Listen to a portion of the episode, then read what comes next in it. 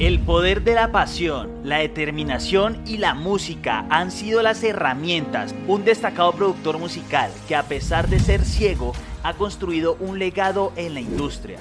Y otro productor musical que tras enfrentar un accidente severo ha encontrado la fuerza para seguir creando y produciendo. Sus historias nos recuerdan que la música es un lenguaje universal que trasciende las adversidades. Prepárate para una conversación llena de emoción, superación y por supuesto mucha música.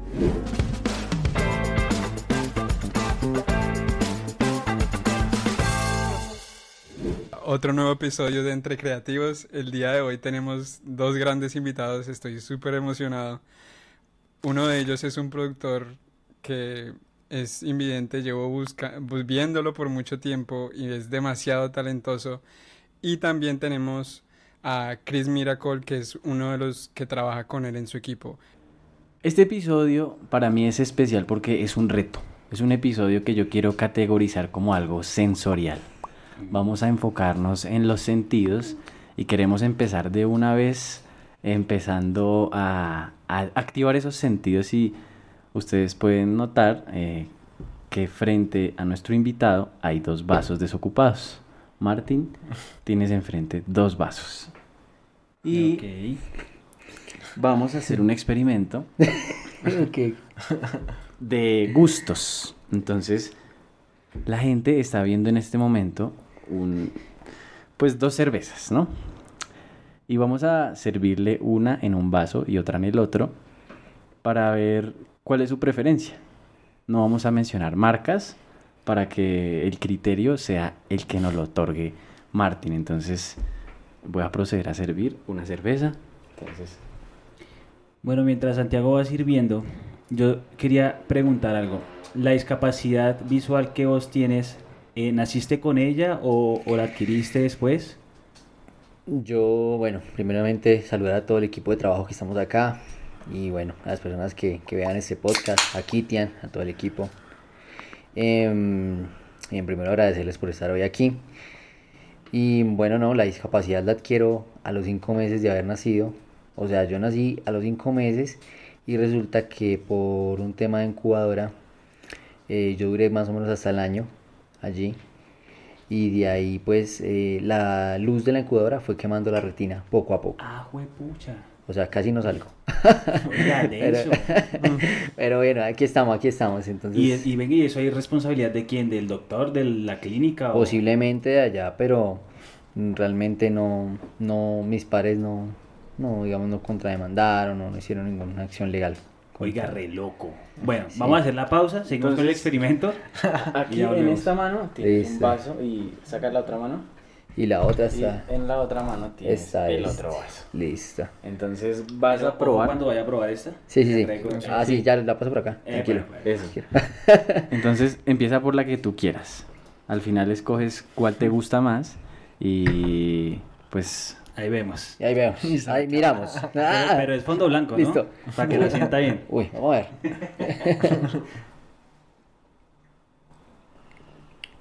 hmm. Papi, o sea, espérate, espérate. Espérate. Analizo. un toque ácido. espérate, y esto. Vamos a ver. Marica esta, la de la izquierda. buenísima, buenísima, buenísima. Buenísimo, weón, eligió la más cara.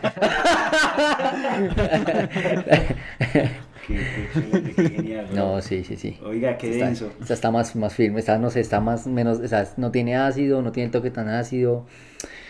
No sé, el escosor, el color, no mentiras. el color. El color. el que yo me imagino, no mentiras, pero sí está mejor esta. Ok, qué nota, bro. Bueno, entonces vamos a hacer otro, vamos a trascender a los sentidos hacia lo musical. Entonces, Martin es una persona que utiliza la tecnología para componer.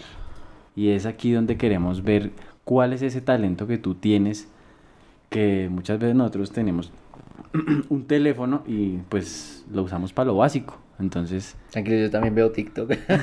Escucho TikTok, de el dedo cada rato. Yo les quiero contar un poco por qué es que hay una historia para llegar allá. ¿Qué pasa? Que resulta que para el 2018, exactamente, yo ya venía con la meta de ser productor. Yo soy promoción 2013. aquí en Colombia, de bachiller, como decirlo allá, no sé, el school, todo ese rollo, el high school pues. Y entonces resulta que mm, em, yo salgo del colegio y entonces digo, no, pues yo venía molestando con un programa que se llama Virtual DJ. Yo primero fui DJ. Yo duré tocando como DJ ya de como desde séptimo grado, ya tenía mi primer eh, máquina, yo tuve una Newmark y eh, entonces empecé a, a hacer mezclas y todo el rollo. Y entonces de ahí yo salí de estudiar y entonces de ahí mm, pasaron muchas cosas. Yo fui call center, hice varias cosas. Eh, bueno, y entonces ahí como la búsqueda de, ser productor, pero entonces los programas no tenían la accesibilidad. Eh, mm, desconozco en ese momento que hubiese la accesibilidad porque yo tenía el FL Studio, creo que todo el mundo lo conoce. Sí. Entonces en ese programa yo lo tenía, pero entonces el lector de pantalla del programa no leía todos los ítems. Por ejemplo, si tú querías hacer de un piano un instrumento, si querías de pronto copiar y pegar una parte de una canción, una estructura, no podías hacerlo. O sea, yo en mi caso no podía hacerlo, ¿no? Entonces, bueno, seguía ahí con, el Virtual DJ. y entonces de ahí eh, me fui para Estados Unidos una época, volví y cuando yo retorné, mi hermano me dice, bro, están haciendo eh, unos cursos de DJ, en, vamos a ver, vamos a academia. Le dije, listo, vamos. Y entonces ahí fue cuando pues tomé la decisión y me aceptaron, pues, o sea, es que todo ese rollo tiene algo intermedio, porque en ese proceso de la búsqueda de academia yo me metí a estudiar música. Yo estudié música un semestre prácticamente, pero sentía que no era lo mío, sentía que debía trascender algo más de allá de la música. Entonces de ahí pues bueno, encontramos una academia y yo soy egresado de DJ Academy. Mm aquí en la ciudad de Bogotá. Recuerda no golpear la mesa mucho. Así que bueno, de, eh, antes Power, ahí yo soy egresado y, y, estudié allá DJ y producción. Pero para todos, no solo para mí, para él, para su equipo, para mí, para, para todos los que estábamos alrededor de, de, mi, de mi carrera, fue un reto encontrar la manera de cómo, cómo yo producir. Porque los programas, vuelvo y digo, no estaban asequibles para alguien con la discapacidad que yo tengo, ¿no? Entonces ya, ya fuimos buscando, buscando, hasta que un día encontramos la aplicación que es GarageBand en el sistema iPhone. ¿sí? Entonces de ahí empiezo yo a, a, crear. En esa época yo quería intentar conectar un piano al celular, pero pues, tampoco sabía cómo es la manera. Y por amigos allegados a, a mi trabajo, pues poco a poco eh, yo empecé mi, mi, carrera en un estudio de grabación que se llama 211 Studio entonces ahí empezamos a averiguar hasta que dimos con la tecnología suficiente para poder tener un estudio móvil, porque es lo que yo trabajo en sí. Yo puedo trabajar aquí, en donde sea. Oiga, qué loco eso. mi meta no es tener el estudio de la cabina gigante y él, no sé, no. Mi meta es tener un estudio que si me llaman para Alemania, si me llaman para el pueblito allí en la esquina, vamos. sí. Súper bien. Venga, me causa mucha, mucha curiosidad antes de que, porque lo que Santiago más o menos decía ahorita era que queremos verlo, ¿no? En la práctica. Pero antes de que nos dé una demostración, si tiene el celular ahí o lo dejamos cargando. No, aquí está. Antes de, de, hacer la demostración, marica, DJ y sin ver los controles, o sea, ¿cómo, cómo funciona un poco eso? Por el BPM. Y yo ya producía, yo empecé a producir primero en programas que creaban ya la música. Por ejemplo, vamos a ir muy, algo muy cercano Novation sacó una, la marca Novation sacó una aplicación que se llama Launchpad, que es el mismo cosito que tiene los cuadraditos para que pues, las personas no hablar tan técnico, sino lo voy a escribir más, más fácil. Que ustedes ven a veces que hay gente tocando con unos cuadraditos que son de colores, que son como en gomita. Ellos sacaron una aplicación y había música recreada ahí y yo empecé a hacer mis primeros mix en YouTube. Pero, pero yo decía, no, yo quiero ser el que hace el ritmo como tal, que lo crea de cero. El que dice, no, es que yo aquí quiero una subida, quiero aquí entonces de ahí eh, empiezo a partir con la idea de que buscamos el programa y mientras que todo eso con el tema de DJ alternativamente por el BPM. El BPM que es, es la velocidad de la, la, velocidad que una canción anda, ¿no? Digámoslo así. Eh, entonces eh, se crea. Entonces el BPM yo me aprendí por el oído a empatar las canciones. Yo llegué a manejar Nexus 2000, llegué a manejar yo tenía en mi casa pues la Newmark, este, manejé vinilos, lo primero que me enseñaron fue en vinilos. Ya. A mí se me corría la aguja cada rato y sonaba así y no podía terminar la sesión, pero no muy chévere. Entonces a la larga pues eh, poco a poco y eh, escuchando dos canciones a que suenen al mismo ritmo. Generalmente donde yo salí, ellos el énfasis es mucho a la música electrónica, pero también un poco under, ¿no? Uno viene con el tema de que no, Martin Garrix, no sé quién, y aquí te dicen, no, espere, pare un segundo porque hay mucha gente alrededor haciendo música muy buena. Y ya después empecé a crear, yo creé tecno, ya tengo dos álbumes de electrónica pues a mis espaldas, y, y bueno, es parte del proceso. Bueno, ahora yo creo que entonces íbamos con la, con la demostración práctica para, para ver un poco cómo es, cómo es el Ah, proceso de crear música. Bueno, entonces pongan la atención. Yo tengo un lector de pantalla ahí, si no les molesta, me avisan. Entonces, si quieres, súbele antes para que se para Para que, se para que puedan escuchar todos. Claro, claro. Listo. ¿Y cuánto te demoraste aprendiendo a usar el programa? O sea, ¿cómo hiciste eso? Todavía sigo aprendiendo. no, yo demoré, exactamente, demoré más o menos unos siete meses como hacerlo bien, bien, bien, bien hecho. Ok. Y ya después, ya de ahí para arriba todo ha sido comprando muchas cosas también, plugins, un montón de vainas para poder, pues sí, entonces acá yo estoy abriendo, ahí se ve, ¿cierto? Sí, estamos viendo. Sí, porque yo no. Ah. Listo, yo, yo- eso sí, bueno, algo me caracteriza es como el humor. Así, entonces, vamos a irnos al programa que yo, que yo uso. Un segundito. Listo. Este es el programa que yo uso, GarageBand. Qué loco cómo maneja el celular, güey. Sí, sí, chévere. Entonces acá tengo un proyecto. Entonces, ¿cómo empiezo yo? Primero lo que uno cuadra es el BPM, la velocidad a la que la canción va a empezar a crearse. Sí, eso, gracias. El encuadre. Entonces, eh, ahí, entonces yo lo que hago es, primeramente, acá hay una opción, aquí van a ver esta opción. Espérenme, yo cierro esto. Este es un proyecto que yo estaba haciendo. Entonces, miren, ahí tengo varias opciones, ¿cierto? Lo primero que yo voy a abrir es una pestaña que me permite cuadrar la velocidad a la que yo estoy manejando mi canción, ¿no? Entonces acá, miren, ¿sí ven? Ahí abrí yo otra pestaña, entonces ustedes ven aquí muchos ítems, ¿sí o no? Sí, ahí sale Muchísimo tiempo. tiempo. Entonces tú cuadras aquí la velocidad, que es lo esencial, ¿sí? Y pues así lo hago yo. Digamos que si yo quiero sacar un instrumento, entonces por ejemplo un sonido, ¿cierto? Entonces voy acá, ¿cierto? Y el programa me bota muchísimas cosas, muchas opciones. Entonces digamos yo voy a sacar acá un, un, un synth, un, no sé, un synth puede ser. Bueno, entonces acá sacamos bien, aquí ya saqué un instrumento, ¿sí lo ven? Sí. Sí se ve, ¿cierto? Sí. Y pues si yo quiero tocarlo, pues yo desactivo el programa que habla para poderlo interpretar, ¿no? Miren, ¿sí? Allá suena. ¿cierto? Y acá ya maneja una, una, una modulación pequeñita, todavía no estoy haciendo ni, ni diseño de sonido, ni creando sonido, sino ya es un sonido preestablecido del programa, ¿no? Ok.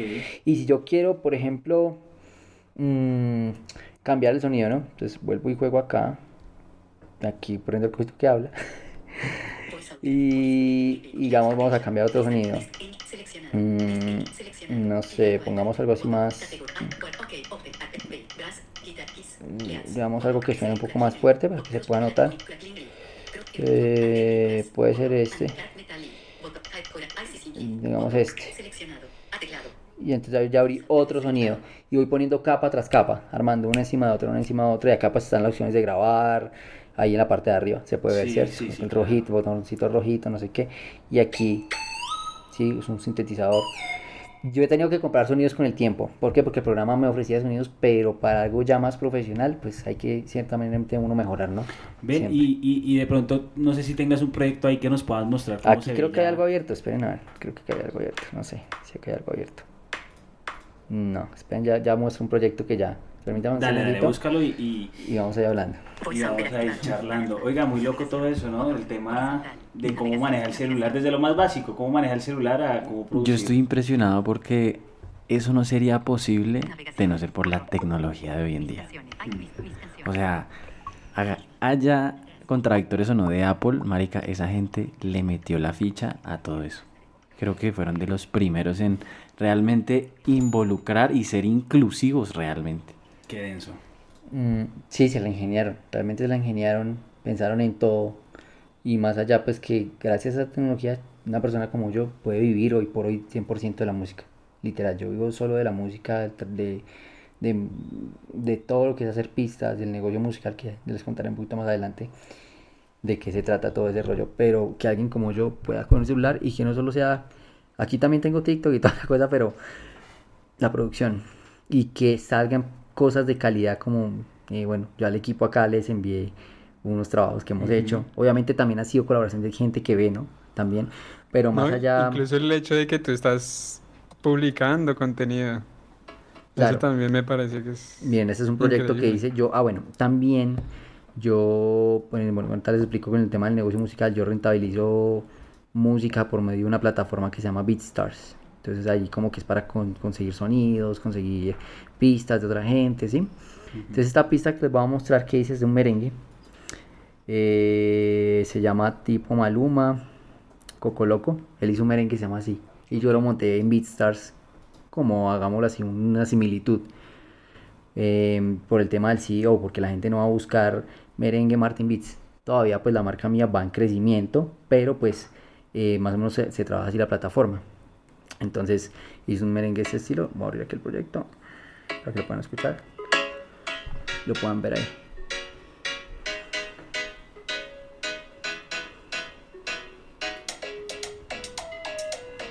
Y todo hecho desde el teléfono.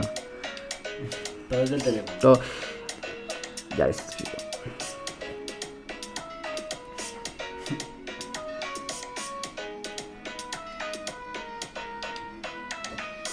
Ahí más o menos. Eh, excelente. Digamos que también pues aquí tenemos a Cristóbal que también me ha ayudado bastante. Falta mucha parte del equipo, pero somos, o sea, bueno, él también la parte visual. en ¿Cómo se conocen ustedes? Uy, cuente la historia, Hace, pues, Cristóbal. cuatro cuente la historia, cuente la historia bien. Eh, eh, yo pues fui conocido, era conocido por ser guitarrista. Entonces pues un productor musical conocido, amigo mío, eh, me solicitó que fuera ya a producir con él. Y un día pues fui a producir en la casa de él y pues apareció un chico artista, cliente, que le sorprendió mucho mi talento. Y me dijo, no, pues venga a mi casa que vamos a hacer una cosa con productores y más artistas. Y yo listo. Y fui cuando llegó Martín con, con el hermano en moto. Yo no sabía que él era ciego, no tenía ni idea. Y yo notaba que Martín siempre miraba por el piso. Y pues yo le vi el rostro y pues como, Acércate más al micrófono. como tiene un rostro, tiene la nariz como aplanada, pues no sabe que él era ciego. Entonces, ¿sabes? Llegó ñero. llegó ñero, llegó ñero del barrio. Y llegó con moto y claro, el hermano así todo pues pintoso y todo, y como tan raro. Cuando todos lo fueron a saludar y lo bajaron como, como guardaespaldas. Y yo, "Uy, este ñero es como importante. que todo así como ayudándolo y tan raro. Cuando bueno, entramos y me sentaron ahí y me sentaron junto a Martín. Y yo, "Ay, ¿por qué me sentaron con este ñero? y pues yo, yo en ese momento estudiaba en la Universidad del Bosque Música. Y Martín me empezó a hablar, parce, ¿y usted dónde estudia? Yo pues en la Universidad del Bosque. Yo también estudié ahí. "Y Este ñero estudió en la Universidad del Bosque. Señora con recursos. Sí, yo cuando me dice, ¿usted conoce al profesor Germán? Y yo, sí, es mi profesor de gramática, yo también lo conocí, y como así, tan raro, cuando, pues, bueno, a tocar. Yo, listo, y yo cogí la guitarra, empecé a improvisar y a tocar, y, y este mal era un piano. Cuando vi que empezó a hacer, hacer monstruosidades en el piano, y este man, ¿dónde saca tanto talento? Cuando, bueno, lo levantaron, y claro, y ya me di cuenta, ah, es que es ciego, y yo, ah, ahí me quedé callado. Es de vista corta. Y entonces, bueno, pasó el tiempo y, bueno, y me volvió a contactar y ya llevamos ya como cuatro años ya trabajando juntos. Y no, genial, genial. Genial trabajar con Martín, mucho talento y admiración para Martín. Porque es increíble que una persona invidente tenga ciertos, tantos recursos y tenga capacidad para hacer esa música tan buena que hace él. Genial. Ve, y al igual que Martín, tú también tienes una historia que contar. Eh, sí, eh, yo viví cinco años en Leticia, Amazonas. Yo soy de aquí de Bogotá, pero pues me fui a vivir allá a los 13 años, creo. Duré allá cinco años viviendo. Yo trabajaba en un trío musical, tocábamos en hoteles, en bares. Yo era guitarrista, soy guitarrista desde los 7 años. Y una noche yo salimos como a las diez y media de la noche y yo manejaba moto. Vivíamos 6 kilómetros lejos de, de esos bares y eso. Entonces yo iba solo en moto y faltando un kilómetro para llegar a mi casa venía un borracho con dos borrachas atrás. ¿En un carro? En moto también. Yo iba en moto y el borracho venía en moto también. La borracha de atrás se iba a caer y él por no dejarla caer se metió contra vía. Y pues nos dimos de frente. Entonces, cara a cara nos dimos la borracha yo cara a cara. Entonces tuve un trauma cronoencefálico severo y me tuvieron que traer de una, una, una ambulancia desde Leticia para Bogotá otra vez. Entonces sí, pues así como Martín es un milagro, yo también. Entonces, cosas de la vida, sí, yo pues tuve que volver a aprender a caminar, volver a aprender a hablar, volver a aprender a todo. Pero no, ya estamos otra vez ready, 100% preparados, listos.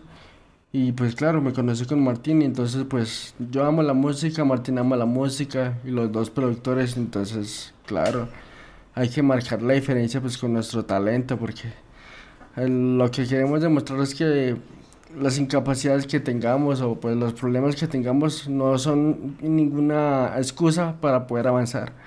Entonces es como tratar de dar ejemplo de que queremos salir adelante. Creo que esto nos lleva a un tercer paso y es... Más cerveza. ¿Cómo es esta? Sí, hágale, hágale. Para pasar el trago. Bueno, pasamos a un plano emocional.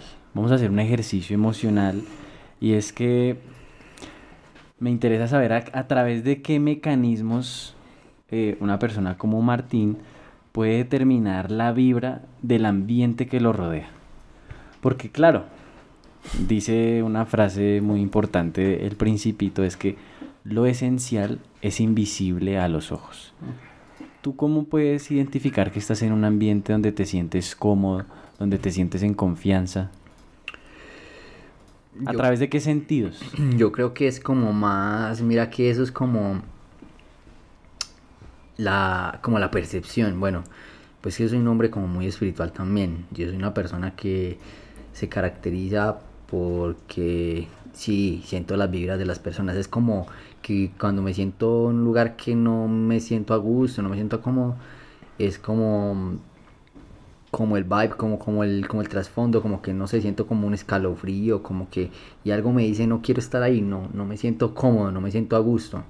Es como, mm, mm, digamos a nivel eh, digamos sensitivo, puede ser como un bajonazo, como eso que te pones como frío, como que, y, y no le encuentras como gusto al momento en el que estás. Y se percibe, eh, yo no puedo ver las caras, aclaro, el tema de la visión puedo percibir de pronto la forma de una cara a una distancia muy corta, ¿cierto? Pero yo no puedo decir, ah, esa persona es blanca, es morena, eh, me hizo mala cara, me hizo buena cara.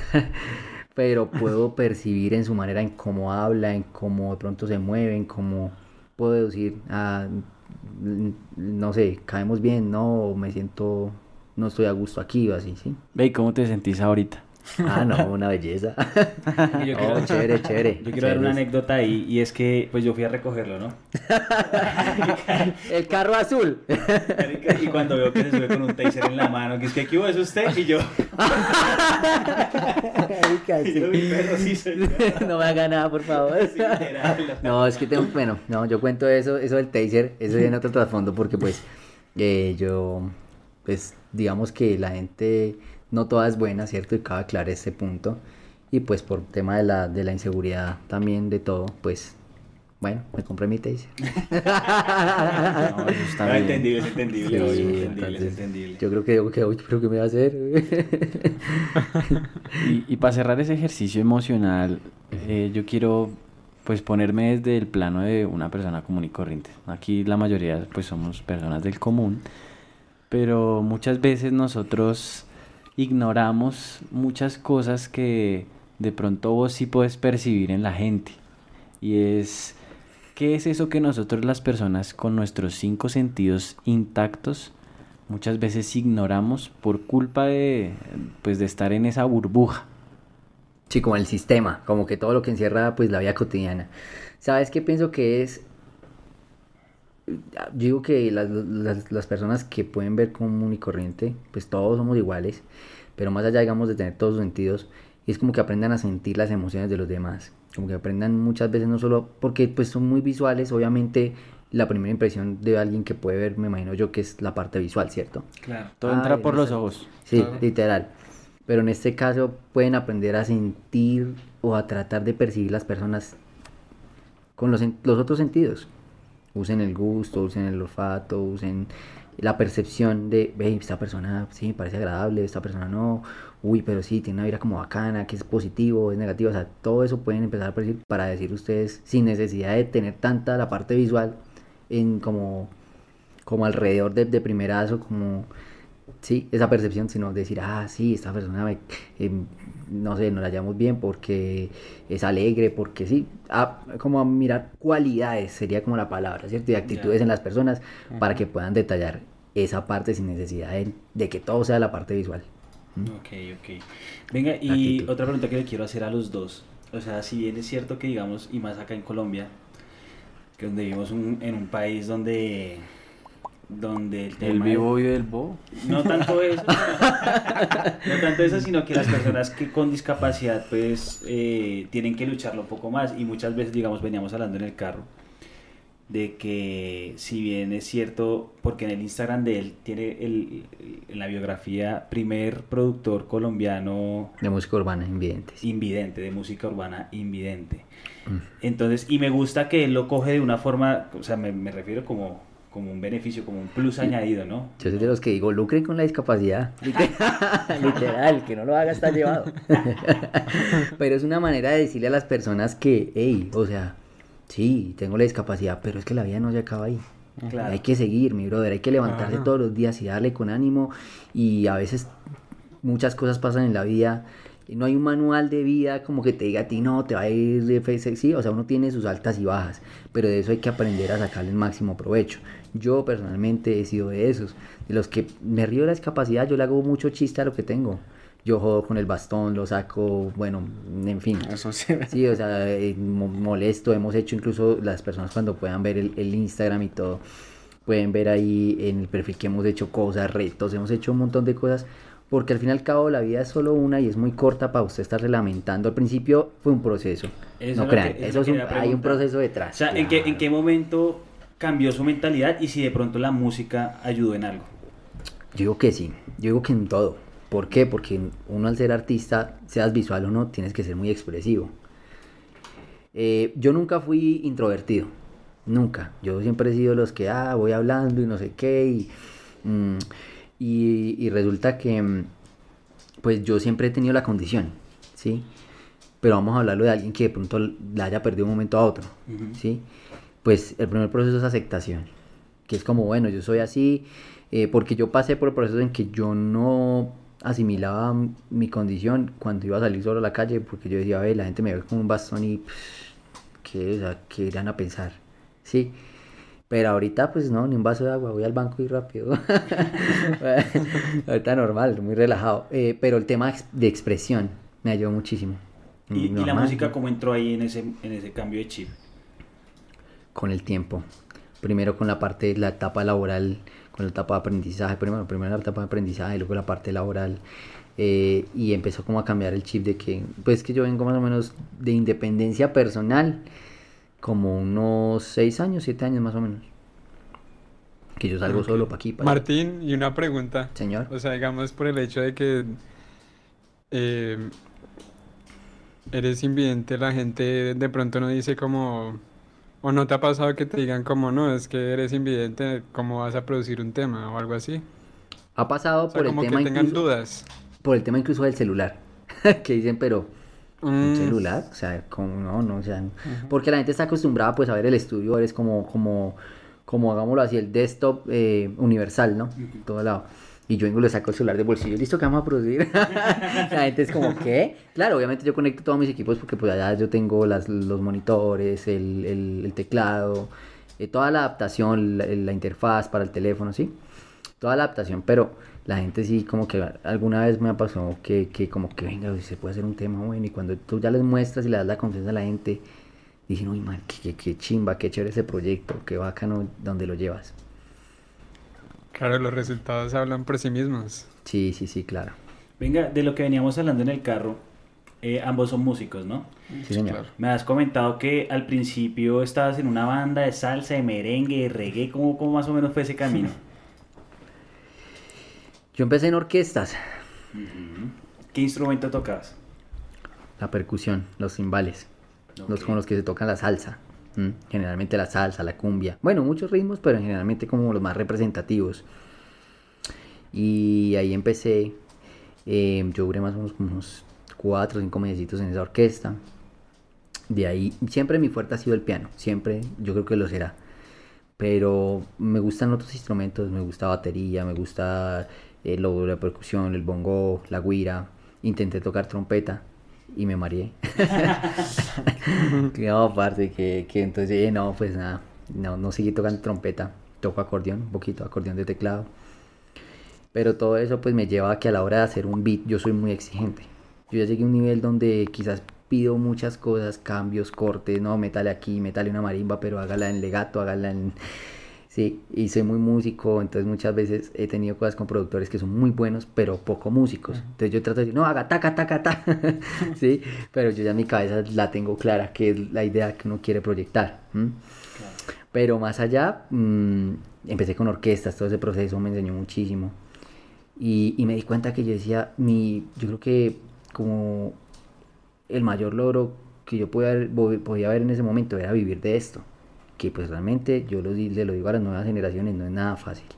No es fácil, pero entonces hay que, tienen que meterle durísimo, tienen que romperla, tienen que trabajar todos los días. De mucha constancia. No, y es hasta más difícil hoy en día. Claro. que... Porque el otro día estaba viendo un video de el vocalista de One Republic y él decía que hoy en día la industria ha cambiado tanto que no es más sobre tener la mejor canción, sino son muchísimas cosas más porque tenemos TikTok, tenemos YouTube. Hoy en día las canciones del top 10 a veces solo fue porque se hicieron virales en TikTok y no solo eso, sino que la cantidad de canciones que se sacan cada día es impresionante. Hay que saberse O mover. sea, es una locura. Hay que moverse, esa es la clave. Eh, hay que moverse mucho por las redes, hay que buscar las oportunidades. Ahorita les contaré en un momentito qué está pasando ahorita en estas carreras, pero hay que moverse porque pues yo digo, yo antes, yo tuve una, una, un estrellón. Yo cuando salí de estudiar producción y todo esto, yo dije, no, pues me voy para la Sony. Allá me contratan, mis 5 millones por lo menos, no sé qué. eh, como 2 mil dólares ahí mensuales, como mil y pico. Y yo dije, no, pues ya, con eso. La hice. La hice. A mí me pasó algo muy similar a Juan Gabriel, una compañía de las grandes que yo estuve y me tuvieron todo un día para decirme no. yo salí llorando. Yo dije, no, parce, y entonces ahora qué hago? Porque pues tú no al tener un book de clientes como lo que ahorita me está pasando, que es muy diferente, pues tú te preocupas en la parte monetaria. ¿Cómo voy a hacer que esto me monetice? ¿Cómo voy a hacer para, para sostenerme pues económicamente, no? Y entonces resulta que pasa que yo dije, ve, yo alrededor tengo artistas. Parce, pues armemos mi propia industria. Y así empecé, con chicos que ya conocía de pronto alrededor, el uno le dijo al otro y así. Y hoy en día ya somos un equipo como unas 20 personas, así más o menos. Yo- Entre yo- músicos, productores. Yo te quiero hacer equipo- una pregunta con base a eso, porque algo que me parece muy chimba es que va a sonar, bueno, te dijiste que te gustan los chistes negros. Sí, oh, papi, con toda, tranquilo. Que aunque no, aunque no ves físicamente, tienes una visión no solamente de sacar adelante tu carrera, sino sacar adelante la carrera del equipo que está contigo. Y eso me parece muy chimba, weón. ¿Hasta qué punto llegas tú? O sea, ¿qué sientes que, que digamos, no, ya mierda, que ya necesito a alguien que, que me apoye? Y si es así, ¿con quién cuentas? Ya, ya sabemos que está mm, Cristóbal. Cristóbal, pero el equipo, ¿quién más lo conforma? Bueno, equipo lo conformamos, primero hablar de las personas que lo conforman. Está Juan Esteban Zambrano en la batería, es invidente, es percusionista, estudia en la, en la, en la pedagógica, va como cuarto semestre. Eh, también compone, está Arley Rosso, que es un acordeonero y también pianista, También invidente. también, no puede ver. Eh, está de personas visuales alrededor de nosotros, está Oswin Flores artísticamente, que es también un creador de contenido, editor de videos, todo el tema del- de, de todo el rollo del- de los videos. Hace video lyrics, videos oficiales, eh, productores como lo es mm, Neto, fue con la persona que me abrió el espacio, por un manager que yo tenía, porque yo por ese manager que tenía, logré llegar donde el Tripas allá en la Mega. Ok. La estrategia que usamos, venga, les cuento esa historia. Todo ha sido como un paso a paso. La estrategia que usamos para llegar donde él fue comprar un libro. Pero yo un libro, marica, digo, ¿para qué no lo puedo leer? Un El- libro pa' qué pa-. Sí, o sea, pues tenía que escanearlo pues en PDF, pero pues ahí, estamos hablando del 2019, 18, 19, antes de la, la, la- pandemia, pues, sí, el 2019. Yo le dije, ve, pues escaneémoslo, mientras hacemos todo el proceso, me dijo, se llama Sergio, y me dijo, marica, tengo la estrategia, pues seguimosle con el libro y que te firme el autógrafo. Y yo decía lo mismo, pero como que no va el autógrafo, bueno, está bien, camine. Y así, entonces por él llegué al primer estudio que me abrió las puertas, ya un estudio más grande, ya... Pero todo, o sea, bueno, entre el book de productor está él, está el que retumba. Para mí ese, ese productor es un mentor. Yo lo veía él hartísimo. Eh, Andrés, que actualmente hoy es mi amigo, lo considero un amigo, más allá del trabajo, porque es que no es solo trabajo, uno tiene que también aprender a compartir con las personas otros espacios para afianzar más esa, esa, como esa amistad, ¿cierto? Y, y ese team de trabajo, ¿sí? Como armar esa familia y, y bueno, también he tenido la oportunidad de compartir con él y ya hacer un proyecto juntos y bueno, chévere. Pero mi trabajo llega, no tiene límite, pero entonces yo sé, hay cosas muy visuales. Yo le decía a Diego, Diego, ve, a mí me falta la parte visual, por ejemplo, cuando hace un, hago un video, una canción, la parte de logo, ¿cierto? La parte visual. Pero pues afortunadamente cuento con personas que lo podrían hacer. Yo tengo la idea, tengo el, el cerebro y mi meta es llegar a un Grammy, muchachos. Y más allá del Grammy es llegar lejos y impulsar a muchas personas alrededor. Y a que vean que esto sí, sí, sí funciona. Toca es trabajar duro y con, y con inteligencia y con constancia. Y disciplina. Creo que más allá de hacer buena música es eso, la disciplina. Darle todos los días, hacer un beat diario eh, o dos, o hacer, si no está haciendo un beat, averiguando qué está pasando en la industria, cómo está funcionando, estudiar negocios musicales, bueno, todo ese rollo. Ok, Sí. oiga, súper interesante. Y otra cosa que quería destacar o mencionar para preguntarte es, mm, te has- eh, todo el camino que has recorrido, bueno, tienes un equipo, cuentas con personas, amigos que, que te han ayudado y te han apoyado y te han abierto las puertas, pero de cierta forma lo has hecho, digamos que un camino solo, o sea, has, has empujado para adelante. Quiero saber si de pronto dentro de ese camino ahí existe alguna asociación, hay estímulos por parte del gobierno para, para productores musicales o para invidentes o, o simplemente te ha tocado a ti construir tu equipo y echar para adelante o has recibido alguna ayuda o Por la parte gubernamental no la he recibido, pero no porque no haya querido recibirla, sino porque no he pronto investigado más, más a fondo el tema de los estímulos. Eh, sí tengo el caso de un productor que es neto, él sí tiene un tema con el estímulo de lo que te contaba ahorita Diego, que le conté a Diego, de un tema que se está trabajando, que es como él quiere ampliar su estudio de grabación, quiere eh, diseñarlo un poco mejor, cambiarle unas cosas del diseño, ¿sí? Pero quizás puedo ser ese portavoz para que hayan estímulos para productores invidentes. ¿m? Porque el tema es que alguien se tome, en este caso en mi condición, la posibilidad y, y abra esa puerta. Porque es que uno puede estar esperando que las puertas lleguen a la casa porque así no funciona. Me pasó como les, les contaba ahorita con el tema de, de la compañía, de la Major, que, que yo iba a entrar y, pensé que eso iba a entrar fácil. ¿sí? Pero yo qué hice, armé un propio equipo trabajo, un círculo, no es muy grande, pero poco a poco se ha expandiendo y el día de mañana lo que yo busco es que las compañías grandes, ay, venga, este man, ay, sí, es el tal que hace tal beat o hace tal cosa, uy, esta gente tiene un equipo muy chévere, llamemos a tal persona al equipo, llamémoslos a todos para un proyecto, que es la idea, ¿no? Pero en todo me he sentido líder, líder, pero también yo no soy solo el que hago y digo y vamos a hacer, no, todos ponen su granito de arena. Y siempre les diré ese consejo a las nuevas generaciones, siempre hagan música y hagan sus proyectos musicales en grupo, solo no llegan a nada, yo les digo hoy, hoy solo no, no, uno solo no, una sola golondrina, una sola palomita hace no, llama agua, sí, no hace, sí. sí, entonces trabajen con más gente, hagan mucha música, exploren, usen las redes, yo no puedo ver, pero mm, yo creo que eh, Kitian es alguien que les puede hablar mucho de mi contenido porque yo sé que lo ha venido viendo en el proceso y ha visto que yo subo una cosa a la otra, hay que moverse, Hmm. sí, esa es la, la- la actitud que hay que tener para esto. Ok, ok. Yo, yo tengo una, una pregunta para ti, para, para mira. En el momento en el que tú entras al equipo y empiezan a producir, a hacer música y demás, digamos, a diferencia de él, tú sí puedes ver. Sí, claro. Para ti fue una inspiración, fue como, uy, marica, pero si este man le mete así de cabrón, o sea, ¿qué, Pues qué has primero, primero fue un choque. Porque pues ver que él produce con el celular y yo desde un computador y yo, pues, pero cómo vamos a mezclar nuestros Trabajo. nuestros trabajos. Pero no, eso no, él me enseñó que no, que eso es por Gmail o tal, yo te mando a ti un WAV, un audio y yo lo pongo aquí en FL Studio, que es donde yo trabajo. Y ya, y ahí hacemos música. Ya hemos sacado pues propios de los dos, solamente uno, bailar pegaditos. Ya pues hemos hecho pues colaboraciones entre los dos de temas que yo, he- yo he hecho y colabora él. Pero sí, no, la, la experiencia es genial. Pues me ha enseñado, Martín me ha enseñado mucho la constancia, sobre todo la constancia. Y sí, yo, yo he visto y todo por internet y dicen que la música no es, no es nada fácil, que es de mucha constancia, hay que darle y darle y darle, que en algún momento eso va a estallar. Claro. Entonces, sí, es mucha constancia. También pues me ha enseñado, Martín me, me inspiró, me motivó como para hablar más, porque es que yo antes, el extrovertido era yo.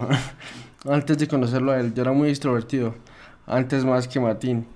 Pero pues después de mi accidente pues me volví muy introvertido, muy callado, no hablaba con nadie. Yo tuve una recon- reconstrucción total del rostro, completamente. Entonces pues claro, salir a la calle y como dice Martín, salir y pensar que va a decirle a demás gente. Entonces yo salía y era muy tímido. Claro. Y claro, todos se quedaban mirándome, entonces era un choque muy fuerte. Pero conocí a este man y no, una recocha, chistes negros jodiendo y yo le digo que el ciego que tiene mucha visión o algo así, digo yo siempre fue jodas. sí, sí, sí. Y él me dice a mí es que Terminator y y así jodemos los dos. Sí. El operable. Ah, ah, ah, ah. Entonces sí, hay mucha recocha entre los dos. No, es que es lo que a uno le ayuda a, a hacer buena vibra en la vida, de que tú no te limites. Y bueno, yo con mi condición, mm, bueno, ahí en las redes sociales, con él hicimos un, un, un contenido así tipo, pues como influencer, podría decirse. Y me doy durísimo contra una puerta, pero marica, me lo disfruté al máximo. Y así, o sea, pero tratamos de que la gente se lleve un mensaje, de que la gente, ve, marica, son locos, son locos, pero se, se ríen. De pronto uno le levanta el ánimo a alguien que esté un día apagado, ¿no? Obviamente uno tiene sus estadios pues de bajo ánimo, pero mm, a mí me pasa por acá cada dos años. y es muy leve realmente. Yo vivo feliz. Yo realmente, hay, hay, gente- hay alguien que me preguntó alguna vez, no hace mucho, ¿usted le gustaría volver a ver? Yo le digo, no me hace falta. Literal. Claro. Sí, voy trabajando porque quiero conseguir muchas cosas, quiero tener más comodidad, quiero... eh, una vez me dijeron, ve, pero usted para qué un carro, usted no lo maneja.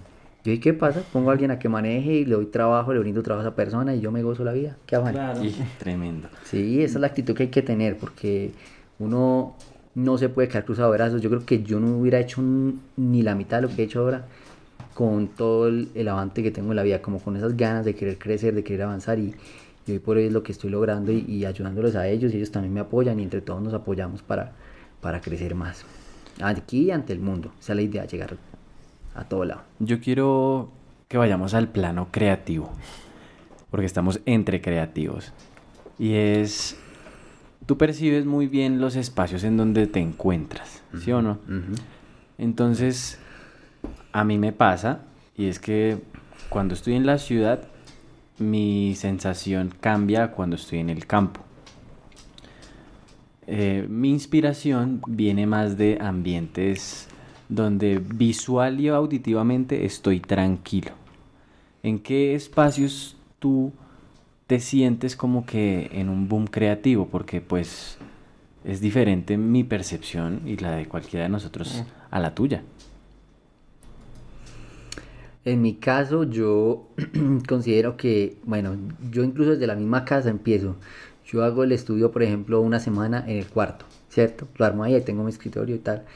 Y a veces vengo y me bajo para la sala. Otro ambiente, sí, es en la misma casa, pero voy como que usando casi todos los espacios. Y mm, mira que yo no dependo mucho de eso. Sí me gusta producir eh, como mirando luz. Para mí es importante tener luz, o sea, una ventana, algo como donde yo, pero digamos hay, hay estudios que uno va ahí como que son oscuros. como- Todo ah, encerrado. sí, a mí no me gusta. Ya. No, yo entre más esté para afuera, mucho, mucho mejor. Pero no, mira que sí de pronto influye, de pronto que uno baja a un lugar de tierra caliente, donde el clima es un poco más cálido, la vibra cambia, claro, la vibra uno, uy, voy a hacer un afrobeat y no sé qué, y voy a meterle y que me siento en la playa y, y, y- y la piscina al lado. La sí, una vaina así, pero esa es la, la, la metodología, o sea, realmente más influye es como que uno le ponga las ganas y, y personalmente yo, que, que sea un sitio donde no sea uno tan encerrado, Ya. es lo que me ayuda a mí, y a ti Cristóbal, de pronto, no sé tú. A mí, no sé, tierra caliente donde sienta como lo tropical, porque eso es como lo que la marca, como lo que marcamos más que todo. Pues yo lo marco, pero también se me pegó Martín. Queremos demostrar como la marca tropical. Siempre como resaltar una marimba, no sé, se sienta así como una la sabrosura un, tropical, exacto. un tamborcito. tropicales, pues. Sí, Sí, exacto. sí, Entonces, ahí sí te una recalienta. mezcla como de todo, sí. Venga, y, y- y también quería preguntar o abor- abordar un tema que, eh, pues ahorita me comentaba que había estudiado, ¿no? Que había estudiado porque la música, aunque muchos creen que es cantar, eh, enrumbarse y estar en fiesta y gozar la vida loca, pero hablábamos que detrás de eso hay un trabajo de management, de verlo más como negocio, ¿no? ¿Qué, qué consejo podrías dar? ¿Cuál es tu percepción de eso? ¿Cómo es como tu papel siendo invidente dentro de una industria que para los que ven es jodida? ¿Cómo, cómo lo ves tú un poco? ¿Cómo lo... Yo ahorita desarrollo, primero hay que tener en cuenta qué rol de la música queremos desarrollar. ¿m?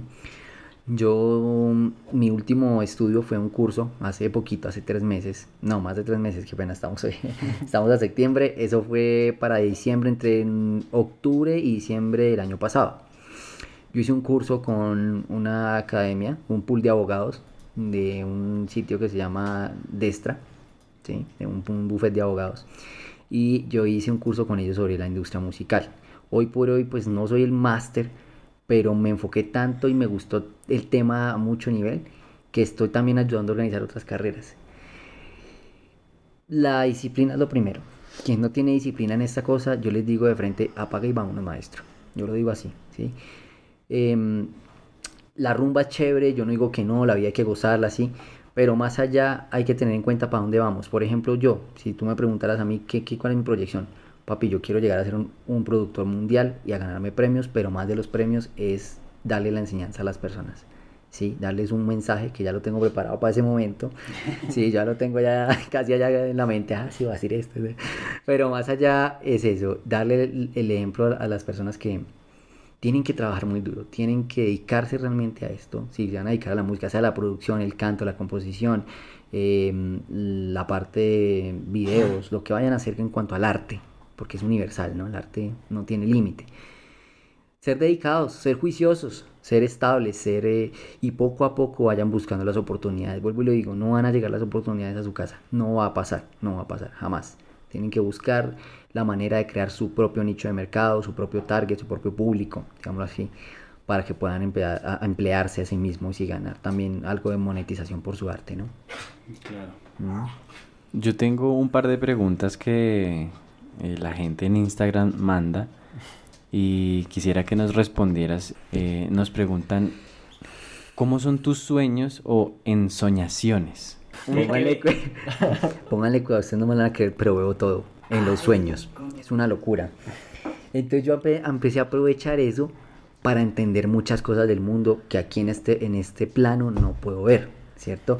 Yo soy un hombre muy Marica, espiritual. qué locura. Sí, es una locura. Yo soy una parte espiritual súper loca porque también he estado metido con la radiestesia, he hecho un poquito ese rollo, he manejado y manipulado, se me olvidó el nombre ahorita, péndulos, péndulos, péndulos, todo ese rollo. Me gusta mucho el tema espiritual. Obviamente respetando pues a cada persona con su religión, todo. Yo también soy muy creyente de mi Dios.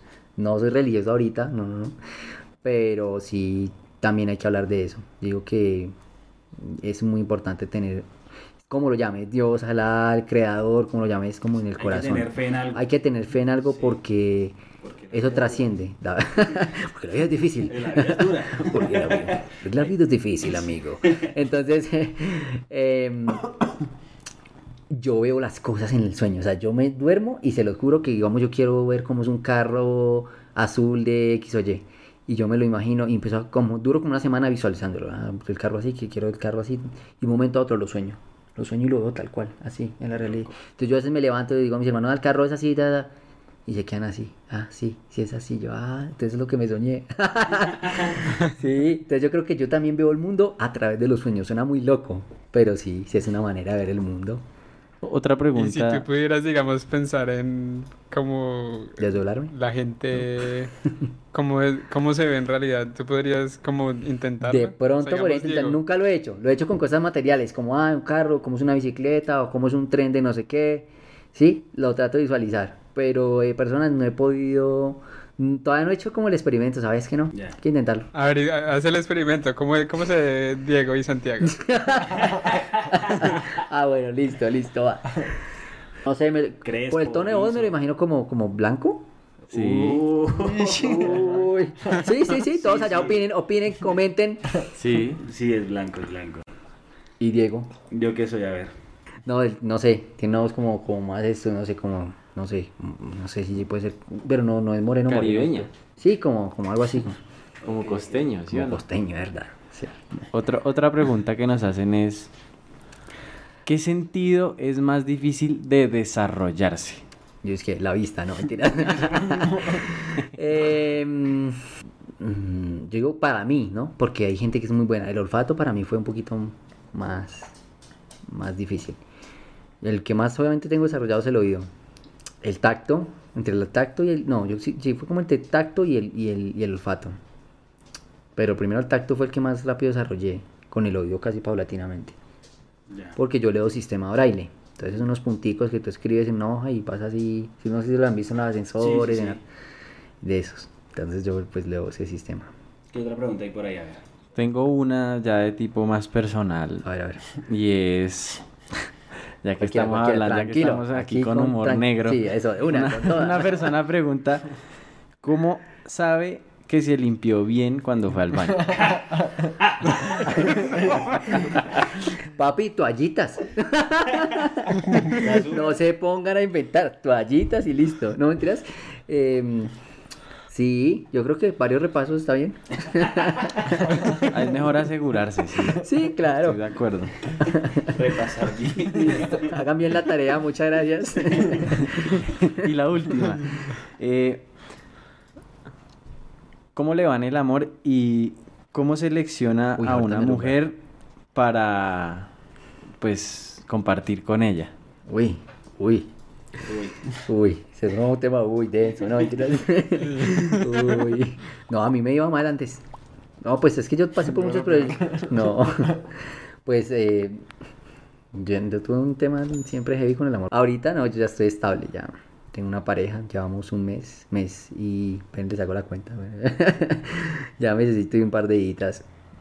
Y no, bien, pues como la selección, yo selecciono las personas es como me traten, más allá del, ah, si es bonito, pues, porque eso ya después se va acabando, mi rey. Es más allá como de, de que la persona sea con uno honesta y que tenga, como yo soy tan de proyección, ¿sí? Entonces que la persona también quiera ir como a ese mismo, a ese mismo bounce, como ese mismo flow, que esté como con esa vibra de proyectarse, de querer salir adelante. Yo alguien que quizás no, ay, como que no, de pronto, no, no puedo, no puedo porque yo estoy en un proceso de subir muy alto, entonces pues, quiero que alguien esté como en ese mismo background. Pero alguien que me quiera, que tenga unos sentimientos bien bonitos, ah, no. Muchas veces nosotros los hombres y en general el ser humano eh, escoge su pareja es por lo que ve. Ah, claro. Tú la escogiste a ella, ella te escogió a ti, ¿cómo fue esa...? Uy, les cuento la historia. Bueno, venga para acá. Story time. Em, no, realmente nos conocimos por un amigo, por, por Juan Esteban Zambrano, que es el baterista del equipo. Sí, el equipo somos como unos 12. Pero bueno, y resulta que él es invidente. Entonces él venía hablando con ella ya hace dos años atrás. Y pues así, yo pues nada, eso que tú escuchas la persona, pero normal. sí, ni idea, normal. Y mm, un día yo estaba buscando una persona para que me ayudara en la casa con unos oficios. Yo vivo con mi hermano, yo soy mellizo con otro hermano. Él estudió aviación eh, en Argentina. Y entonces eh, yo un día llamé y entonces dije, ve, es que imagínate que tuve un sueño y tuve un sueño y resulta que el sueño se me repitió como tres veces en, en este año. Y fue en búsqueda de, de- de, o sea, de otra cosa. Y yo, bueno, entonces voy a hablar con tu mamá y te cuento el sueño. Y de ahí hasta las 4 de la mañana. Y yo la llamé como a las 9 de la noche y como 9, 8 de la noche, algo así. No fue muy tarde. Y ya de ahí me quedé hablando con ella. A los tres días nos vimos.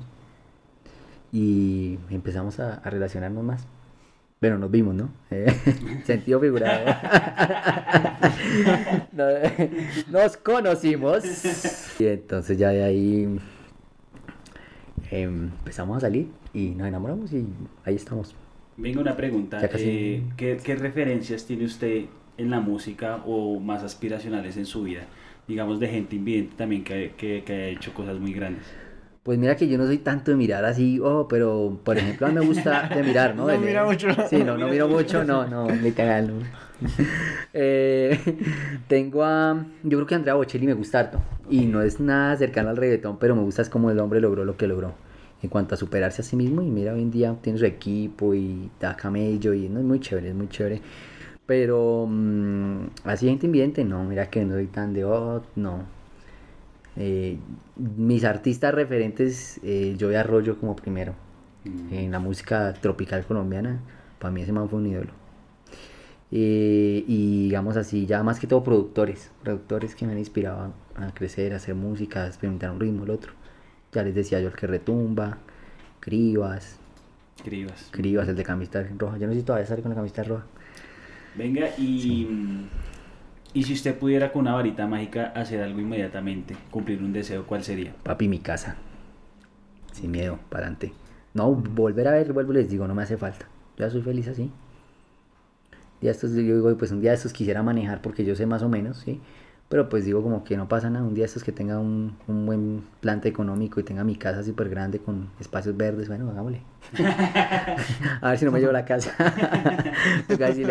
A mi mujer actual con lo que estamos actualmente, pues que yo me, voy a organizar con mi pareja actualmente. Eso es otra historia, pero yo le digo como no salte de la casa y ya, ya ahora sí vamos a manejar. no se me lleve la casa. Nada, sí, incluso hasta avión llegué alguna vez en- a- no a volarlo así el todo, pero cuando estaba el avión en tierra yo lo, lo dirigía y el piloto me decía, no, un poquito a la izquierda con mi hermano. Tengo mucho ese recuerdo de niño, de manejar avioneta. Con su hermano. Sí, porque a nosotros dos nos gusta la aviación también. Ve, y, y tu hermano. Sí, ve.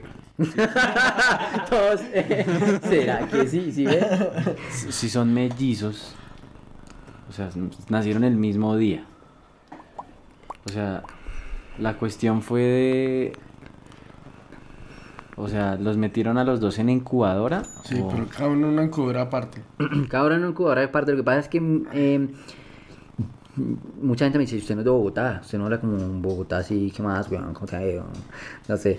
Eh, yo siempre he hablado muy, muy- como que tengo un poquito de todo, mucho porque también de niño viajé a otros lados. Y segundo, porque cuando mi mamá, mi mamá pues eh, nos tuvo antes de tiempo, entonces al tenernos antes de tiempo, nosotros prácticamente, la bolsa donde nosotros estábamos se rompió y estábamos en Santa Marta. O sea, yo soy casi costeño, ¿no? costeño, tomo changuanda. Entonces, eh, de ahí, em, pues ya nos trajeron para acá, para la Santa Fe en un avión, y pues nos metieron ahí. Ahí estábamos. Ve, y dijiste Santa Fe, ¿cómo así?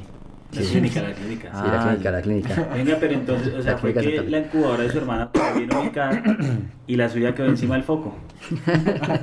La mía me quemó a mí primero. ¿No es el pelo? no, mentiras. Eh, mi hermano también tuvo muchas complicaciones. Mi hermano sufrió, mm, eh, entre eso que ahorita le volvió después de unos años, eh, el tema de la epilepsia. Es epiléptico. Entonces imagínate la familia, el epiléptico y el ciego. O sea, marica. Pero yo ya aprendí a manejarlo. Ya le da esa vaina y eso lo levantamos y ya yo le agarré el ritmo a eso.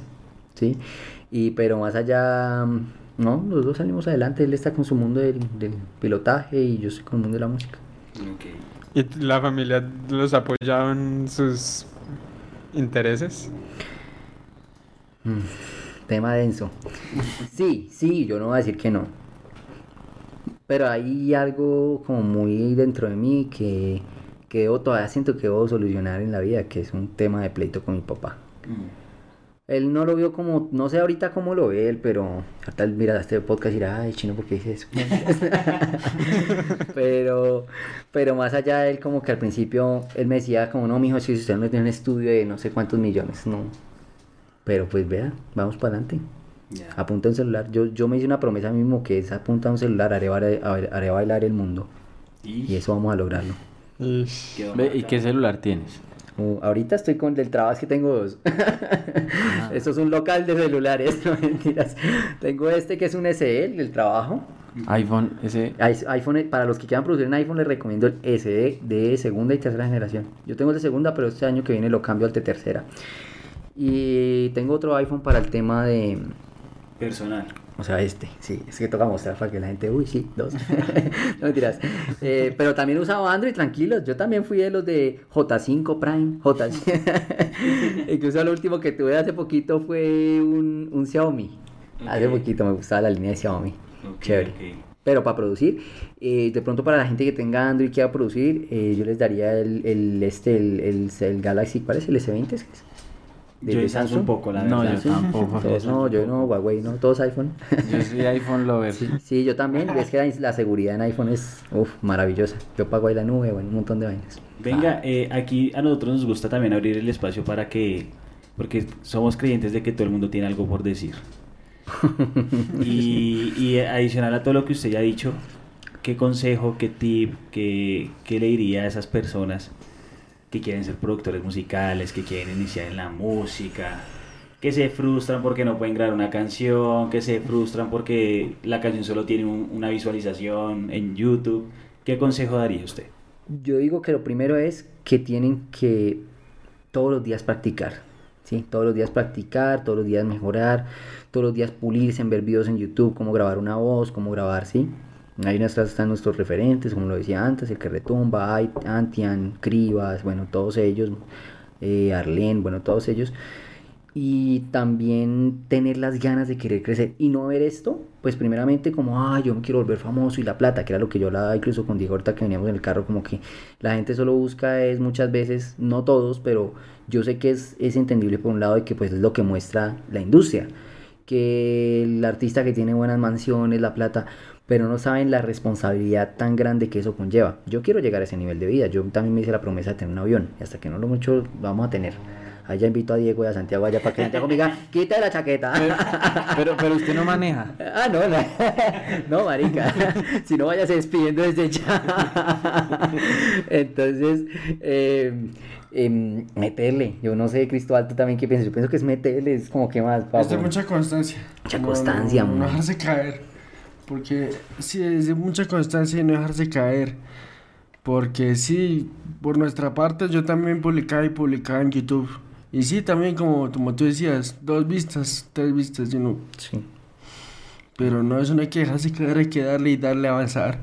Ver videos en YouTube, pues para los que no, no, tengan, no pueden parar un curso o algo. Pues así uno haga un curso, uno ve videos en YouTube de cosas nuevas, de cómo hacer tal cosita, tal cosita, meten un bombo, un fill, un redoble.